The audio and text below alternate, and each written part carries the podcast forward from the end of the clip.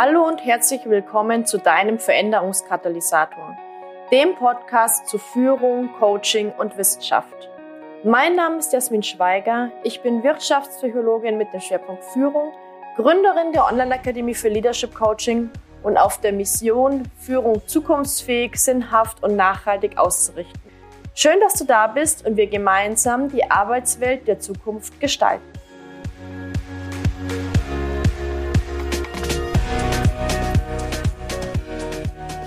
In dieser Podcast-Folge soll es kurz und knackig um die Frage gehen, wie du Führungskräfte ganzheitlich mit Coaching begleitest. Und tatsächlich möchte ich mit dir kurz und knapp drei Tipps teilen, mit denen du dann sofort in die Überlegung und Reflexion gehen kannst, wie du das für dein Coaching umsetzen kannst. Starten wir gleich mal mit dem ersten Tipp. Und zwar werde ich ganz oft gefragt, wo setze ich denn an, wenn ich Führungskräfte auf dem Weg hin zu einer ganzheitlichen Führungskompetenz begleiten möchte. Und ich verwende da immer ein Bild von drei Bausteinen. Das bedeutet, ähm, ich habe aus einem wissenschaftlich fundierten Rahmenmodell für Führung drei Bausteine für das Führungskräfte-Coaching entwickelt und diese drei Bausteine bauen sozusagen aufeinander auf für eine ganzheitliche Führungskompetenz. Diese drei Bausteine heißen Mind, Team und Strategy. Was verstehe ich darunter? Starten wir aber mit Mind. Mind ist für mich Selbstführung. Das bedeutet, dass es zum einen mal die Reflexion der eigenen Persönlichkeit, der eigenen Motivation, Bedürfnisse und Voraussetzungen als Führungskraft und zum anderen aber auch die proaktive Gestaltung des eigenen Führungsverhaltens. Und in Bezug auf diese proaktive Gestaltung des Führungsverhaltens kannst du natürlich als Coach sehr gut unterstützen, wenn du sagst, du begleitest hier einen Lernprozess, gehst vielleicht auch immer wieder in Reflexions- und Lernprozesse.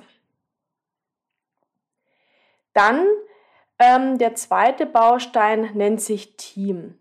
Team ist hier in dem Zusammenhang Team und Mitarbeiterführung. Mitarbeiterführung ist für mich eher in einem 1 zu 1 Kontext, Teamführung in einem 1 zu viele Kontext. Und ähm, ja, hier geht es tatsächlich darum, wie gestalte ich denn die Mitarbeiter- und Teamführung als Führungskraft. Ähm, hier stellt sich die Führungskraft auch oftmals die Frage, was macht denn meinen ganz persönlichen Führungsstil aus? Und ähm, ja, wie, wie gestalte ich denn die Beziehungen zu meinen Mitarbeitern und Mitarbeiterinnen? Das bedeutet, auch hier kannst du sehr gut als Coach bei einem Reflexionsprozess begleiten und auch bei zum Beispiel Simulationen von Mitarbeitergesprächen begleiten. Der dritte Baustein ist Strategy. Das ist für mich Organisationsführung und Organisationsentwicklung. Das bedeutet, hier geht es wirklich um strategische Themen. Hier geht es auch darum, dass man ja externe Kontext- und Umweltfaktoren als Führungskraft auch kennt, dass man Zukunftsszenarien aufstellt, hierfür eine, ja, eine Strategie entwickelt, eine Vision hat. Und du merkst schon an diesen Themen, die ich jetzt aufzähle, hier kannst du natürlich auch sehr, sehr gut als Coach begleiten. Natürlich gehört zum Thema Organisationsführung auch das Thema ähm, Organisationsentwicklung. Ähm, da ist es natürlich so, dass du als Coach schon sehr gut auch mit Reflexionsfragen, Perspektivwechsel und so weiter hier auch begleiten kannst.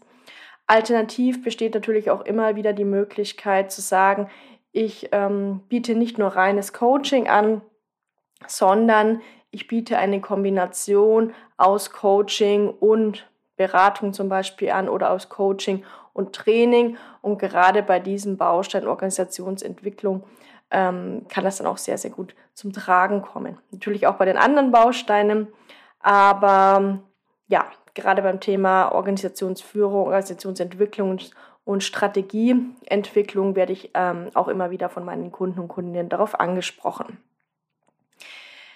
Also, vielleicht nochmal zusätzlich.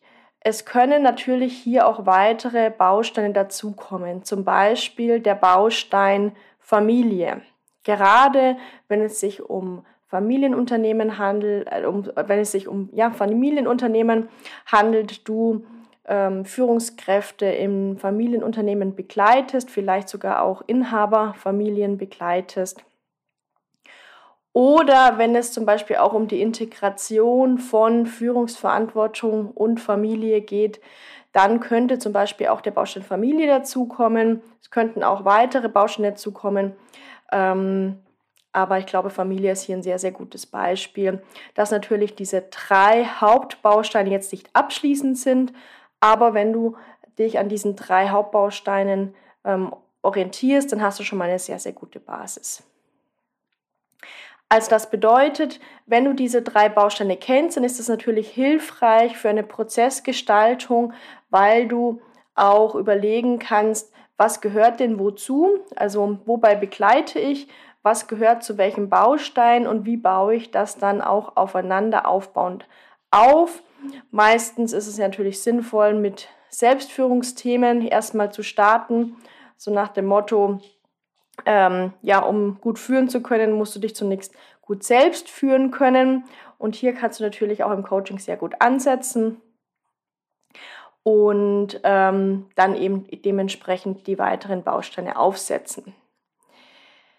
Kommen wir zum zweiten Tipp. Und zwar, ich habe diesen Tipp übertitelt mit Evidenzbasierung und Praxis. Was ist denn Evidenzbasierung? Evidenzbasierung heißt, dass du auch wissenschaftlich fundiert arbeitest. Das heißt, dass wir in der Arbeit die Brücke zwischen dem, was wissenschaftliche Forschung herausgefunden hat und dem, was wir in der Praxis tun, hier auch schlagen können. Ähm, da ist es ganz wichtig, weil es geht ja um die Frage, wie du Führungskräfte ganzheitlich mit Coaching begleitest. Auch aus der Wissenschaft heraus lassen sich keine Rezepte ableiten. Und auch grundsätzlich, das gilt eigentlich für alles, was wir jetzt hier tun beim Thema Führungskräfte-Coaching oder auch beim Thema Führung, Unternehmensaufbau und so weiter. Es gibt keine Rezepte. Es gibt keinen Fünf-Schritte-Plan, mach es so und dann wird alles super, dann, wird, dann wirst du erfolgreich und wirst nie wieder Probleme haben. Das heißt, auch wenn wir wissenschaftlich fundiert arbeiten, werden wir keine Rezepte bekommen, sondern wir werden Ideen bekommen. Wir werden Ideen dafür bekommen, was sinnvoll ist. Und ich war letztens in einem Workshop, in dem der Dozent ein ja, sehr cooles Beispiel und sehr coole Metapher dafür hatte. Und zwar hat er das Ganze mit Küchenmessern beschrieben. Und wenn du, ja, du hast vielleicht verschiedene Küchenmesser ähm, und dann fragst du dich ja auch, welches Messer passt wofür. Du schneidest vielleicht mit einem anderen Messer dein Fleisch, wie du ähm, dein Gemüse schneidest oder, ja, keine Ahnung, Kräuter schneidest. Das heißt, du hast für jedes dieser, für jede dieser Situationen ein anderes Messer, das du ähm, reflektiert und gezielt auswählst. Du hast aber auch ähm, Messer, die du vielleicht lieber aussortieren solltest, weil sie stumpf sind, weil sie nicht funktionieren, weil sie nicht, ähm, ja, nicht den, nicht den Zweck erfüllen, den sie eigentlich erfüllen sollen. Das bedeutet, das ist letztendlich eine sehr, sehr gute, ähm, eine sehr gute Zusammenfassung von Evidenzbasierung. Das heißt, du wählst bewusst ein Küchenmesser aus für eine bestimmte Situation und du wählst auch bewusst aus, welche Messer du verwendest und welche Messer du nicht verwendest. Aber jedes dieser Küchenmesser ist für sich gesehen kein Rezept, sondern liefert nur ein, ja, Ideen, Hilfsmittel, ähm, um zum Ziel zu kommen. Das bedeutet, ähm, ja, ich finde es einfach ein, ja, ein sehr hilfreiches Bild und ein sehr hilfreiches Tool, wenn du immer mal wieder hier den Blick in die Wissenschaft wirfst und überlegst, wie kannst du denn tatsächlich evidenzbasiert bzw. wissenschaftlich fundiert auch arbeiten und hier die Brücke zwischen der wissenschaftlichen Fundierung und deiner Praxis im Coaching oder im Unternehmen oder in der Führung zu schlagen. Kommen wir zum dritten Tipp. Und zwar, ähm, der dritte Tipp lautet, fokussiere dich auf Transfer und nachhaltige Veränderung. Das bedeutet, wenn du Führungskräfte tatsächlich ganzheitlich mit Coaching begleiten möchtest, dann solltest du immer wieder die Frage stellen, wie kannst du Veränderung ja fundiert und nachhaltig begleiten. Und da möchte ich zunächst einmal sagen, was ist denn überhaupt Veränderungskompetenz? Weil das ist ja letztendlich das Ziel. Du möchtest ja Veränderungskompetenz bei der Führungskraft auch schaffen. Und Veränderungskompetenz ist eine Mischung aus Veränderungsbereitschaft, ja, also ich möchte mich verändern, Veränderungsfähigkeit, also ich weiß, wie das geht, ich kann mich verändern und tatsächlich auch Wissen über Veränderung oder Wissen über Tools und Hilfsmittel, die bei Veränderung helfen können. Und die Veränderungsbereitschaft können wir nicht herzaubern. Das bedeutet, ähm, ich würde dir empfehlen, geh nicht in einen Coaching-Prozess oder einen Begleitungsprozess mit jemandem, der keine Veränderungsbereitschaft hat, weil es wird einfach keine Veränderung stattfinden in dem Fall. Ja? Da muss erstmal die Veränderungsbereitschaft geschaffen werden oder eigentlich intrinsisch auch ähm, als Motivation herauskommen.